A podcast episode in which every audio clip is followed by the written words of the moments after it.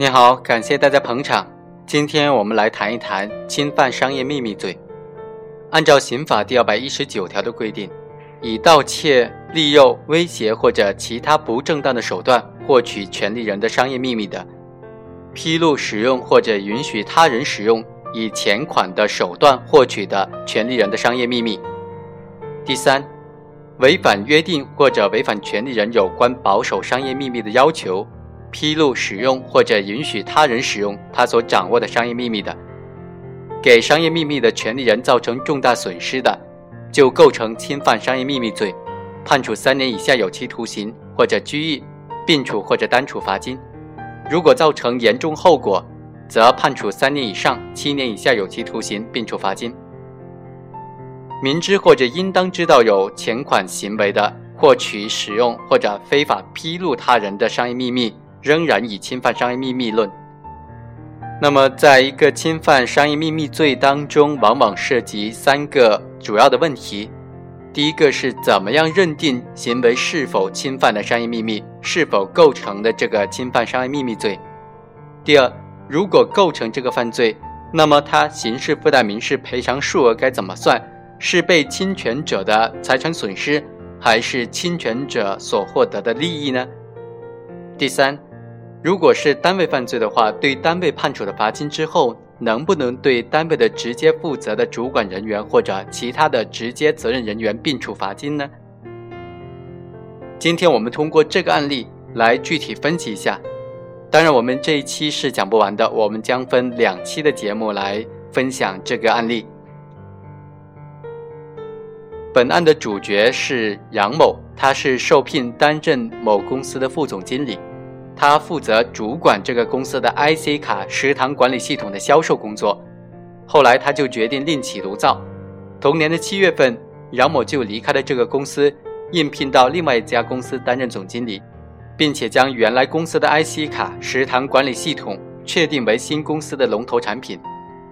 后来，为了研发这个产品呢，杨某就利用自己在原公司带来的样机进行解剖分析。并且最终将这个管理系统复制成功，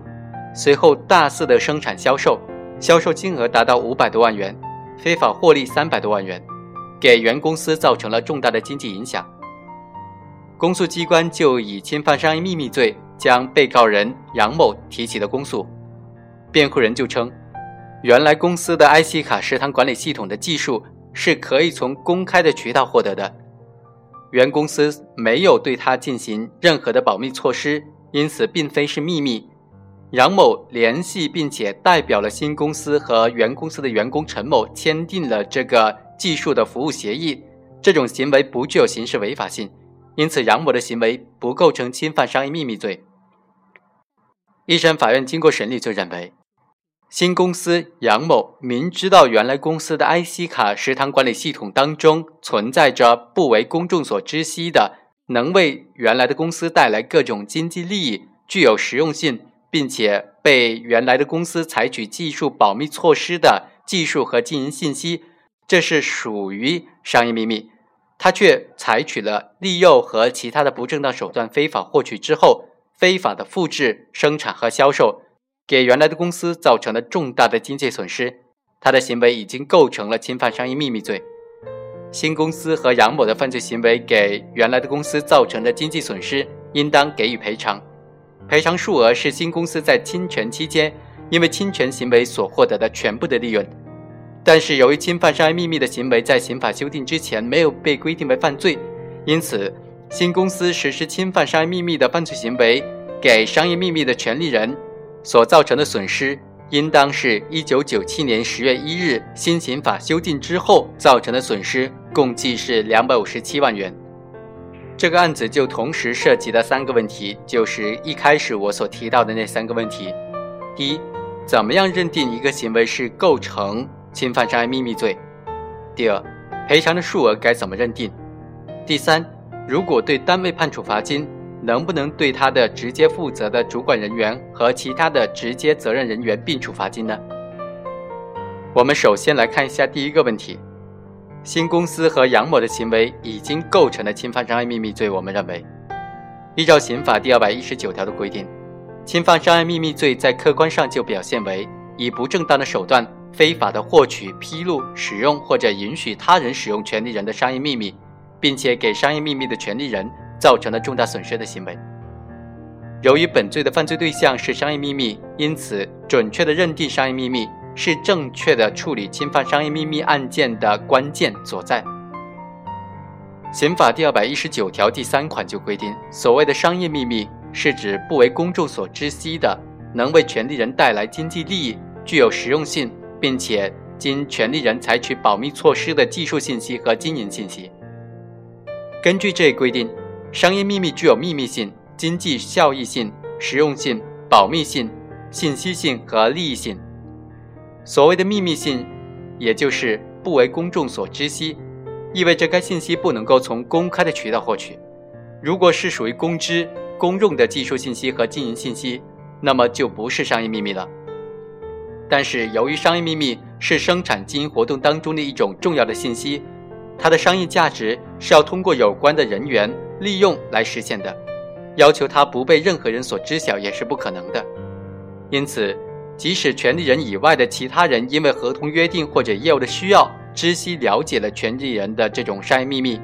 该商业秘密仍然是属于不为公众所知悉。所谓经济利益性，也就是能够为权利人带来经济利益，这就意味着权利人通过对该信息的使用，能够获得现实的或者潜在的经济利益或者增加竞争优势。但是这并不要求在侵权期间该信息已经被权利人所使用，只要权利人将来可能够使用，就不应当否定它的经济利益性。所谓实用性，是指该信息能够解决生产经营当中遇到的现实问题，但是不限于已经被权利人所使用，应当也包括将来可能在生产经营活动当中的运用。所谓保密性，是指权利人采取保密措施。但是法律并没有明确的要求保密的程度，因此只要权利人对他不为公众所知悉的技术信息和经营信息采取的保护措施，在当时看来是适当的、有效的，就应当视为采取的保密措施。至于说这种保密措施是否能够做到万无一失，不影响商业秘密的成立。信息性是指商业秘密是一种与生产经营活动有关的技术信息和经营信息。通常就包括设计、程序、产品配方、制作的工艺、制作的方法、管理的诀窍、客户的名单、货源情报、产销策略、招投标当中的标底和标书内容等等信息。只要是和生产经营活动有关的信息符合上述的特征，就应当认定该信息为商业秘密。在本案当中。原来的公司经过研究开发了这种 IC 卡及其分成的系统，含有不对外公开的这种食堂经营管理的技术图纸等等资料，因此属于不为公众所知悉的技术信息，具有信息性和秘密性。该技术信息能够用于食堂管理，能够通过生产销售能为权利人带来经济利益，因此具有实用性和经济利益性。该信息的所有权人采取的一系列的保密措施，比如在设计上对电路板采用胶封进行物理性的保密，设计的方法只让公司的技术人员刘某和陈某两人知悉，电路上也没有标明元件的参数等等。管理上就明确规定，公司人员必须维护本单位的利益，不得将本单位的技术图纸、生产工艺、销售的情报提供给其他单位和个人。否则追究法律责任，并且和销售人员、购买 IC 卡的食堂管理系统的业务单位签订有关的技术信息的保密协议等等。本案当中，被告人杨某在非法获取的该系统的软件之后，仍然是无法破解和复制的，直到他有掌握该技术信息秘密的原来公司的技术人员陈某的多次指导之后，才得以破解和复制。这也足以说明，原来公司对 IC 卡食堂管理系统当中的技术信息是采取的严格的保密措施的，具有保密性。因此，我们认为应当认定原来公司的 IC 卡食堂管理系统是属于商业秘密的。根据刑法第二百一十九条的规定，是否给商业秘密的权利人造成重大损失，是侵犯商业秘密行为罪和非罪的界限。怎么样认定重大损失？目前的法律和司法解释都没有明确的规定。实践当中呢，一般是根据侵犯商业秘密行为给权利人造成的经济损失的数额来判定的。经济损失的数额一般是被侵害人的实际损失，比如商业秘密的研制开发的成本，侵犯商业秘密的犯罪行为导致被害人遭受技术信息转让方面的损失，商业秘密的利用周期、市场容量和供求状况。被害人竞争地位能力的减弱和丧失，商业信誉的下降，市场份额的减少，出现的亏损甚至破产等等。实际上，被害人的实际损失是很难以计算的，因此可以参照行为人在侵权期间因为侵犯商业秘密所获得的实际的非法利润来认定。因此，本案当中，被告人这个公司和杨某侵犯商业秘密犯罪。给原来的公司造成的实际损失很难以计算，但是他侵犯商业秘密而获取的非法利益是三百多万元，因此应当认定给商业秘密的权利人造成的重大损失。当然，由于刑法修订之前，对于侵犯商业秘密的行为，除了盗窃商业秘密情节严重的行为可以构成盗窃罪定罪处罚之外，其他的行为都是不以犯罪论处的。因此，法院在认定经济损失数额的时候，对于一九九七年九月三十日之前的非法获利数额，则不予认定。